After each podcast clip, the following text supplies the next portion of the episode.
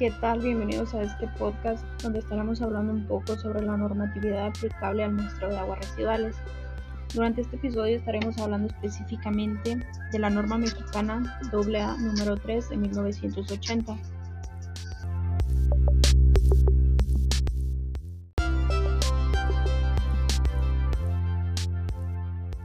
Por lo que iniciaré dando una breve introducción de lo que son las aguas residuales para que de esta manera quede un poco más clara la aplicación que tiene esta norma con respecto al muestreo en este tipo de aguas. Las aguas residuales pues es el líquido de composición variada proveniente de usos municipales, industriales, comerciales, agrícolas o de cualquier otra índole, ya sean pública o privada, y pues por lo tanto han sufrido alguna degradación o alteración en, en su calidad original. Ahora que sabemos lo que son las aguas residuales, y nos adentraremos un poco ahora sí a, la aplicación que tiene esta norma. Esta norma pues tiene como objetivo establecer los lineamientos generales y recomendaciones para muestrear las descargas de aguas residuales con el fin de, de determinar las características físicas o químicas que éstas puedan tener.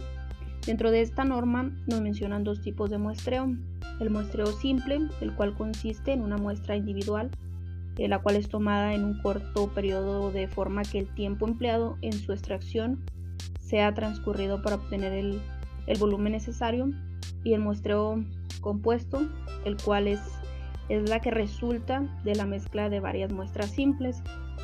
Eh, para llevar a cabo eh, el muestreo, pues se necesitan aparatos y equipos dentro de estos pues son los recipientes los cuales se encargan de la conservación de las muestras y pues las tapas las cuales deben proporcionar un cierre hermético en el recipiente para que pues eh, la muestra sea conservada de la mejor manera.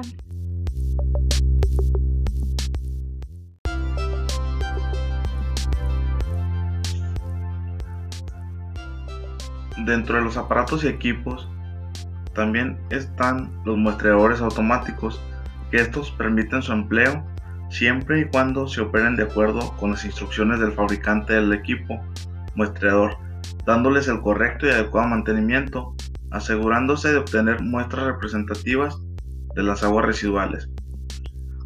Otro equipo serían las válvulas y accesorios, que cada toma de muestreo debe tener una válvula de cierre que permite el paso libre de las aguas residuales y de los materiales que puedan contener y proporcionar el cierre hermético de la toma.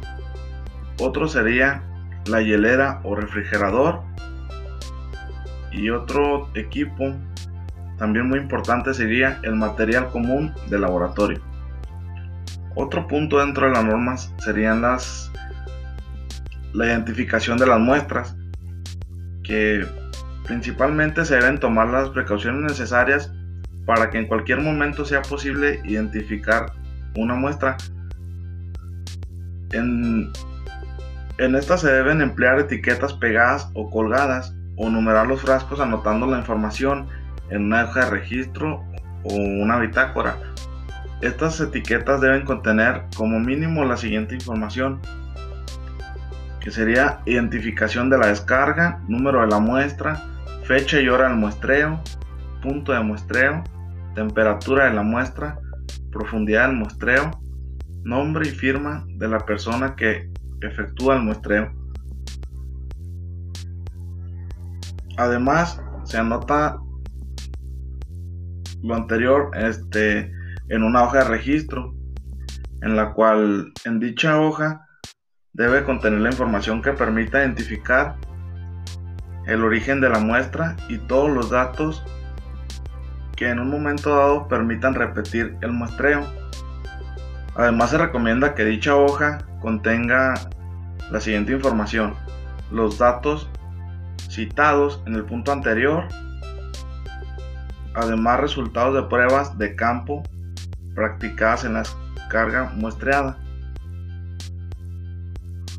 Cuando proceda el gasto fluido de la descarga de aguas residuales que se muestrea debe contener una descripción detallada del punto de muestreo de una manera que cualquier persona pueda tomar otras muestras en el mismo lugar.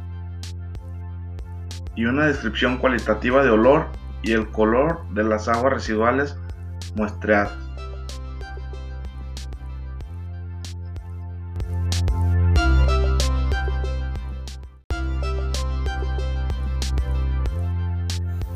Para el procedimiento, las muestras deben ser representativas de las condiciones que existen en el punto y hora de muestreo. También las muestras deben representar lo mejor posible a las características del efluente y al efectuar la muestra deben anotarse los datos según los incisos 4.1 y 4.2.2.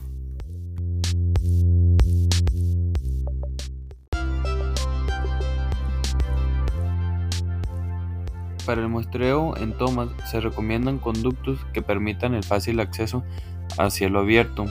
Además, las tomas deben tener un diámetro adecuado para muestrear correctamente las aguas en función de los materiales que puedan contener, de tal manera que de las muestras sean representativas de la descarga.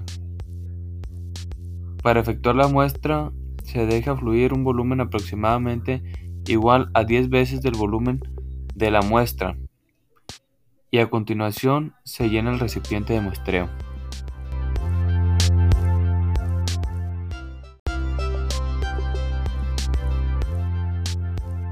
Cuando las aguas residuales fluyen libremente en forma de chorro, el recipiente muestreador se debe enjuagar repetidas veces antes de tomar la muestra.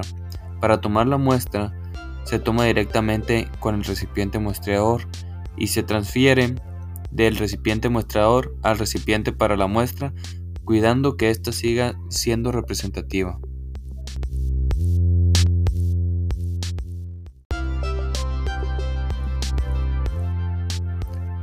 Para tomar el muestreo en canales o colectores, se, se, recomienda tomar la muestra en el centro del canal o colector, de preferencia en lugares donde sea un flujo turbulento. Si se va a evaluar contenido de grasas y aceites, se debe tomar porciones a diferentes profundidades. El recipiente muestreador se debe enjuagar repetidas veces con el agua a muestrear.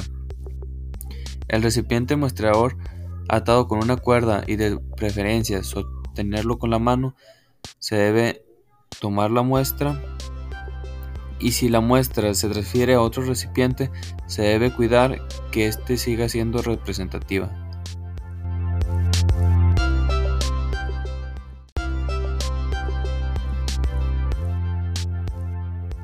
En el cierre de los recipientes de muestreo, las tapas deben asegurarse para que no exista un liqueo de la muestra.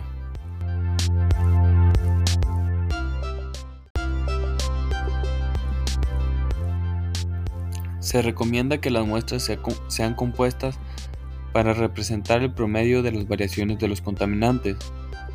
Las muestras compuestas se obtienen mezclando muestras simples en volúmenes proporcionados al gusto o flujo de la descarga del sitio. Las muestras compuestas se deben tomar de tal manera que cubran las variaciones de una descarga durante un periodo de 24 horas como mínimo.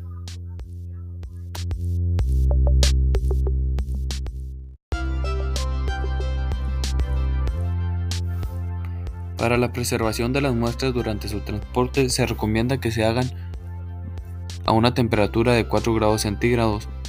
También se recomienda que se haga el análisis lo más antes posible, que no exceda a un tiempo mayor a 3 días.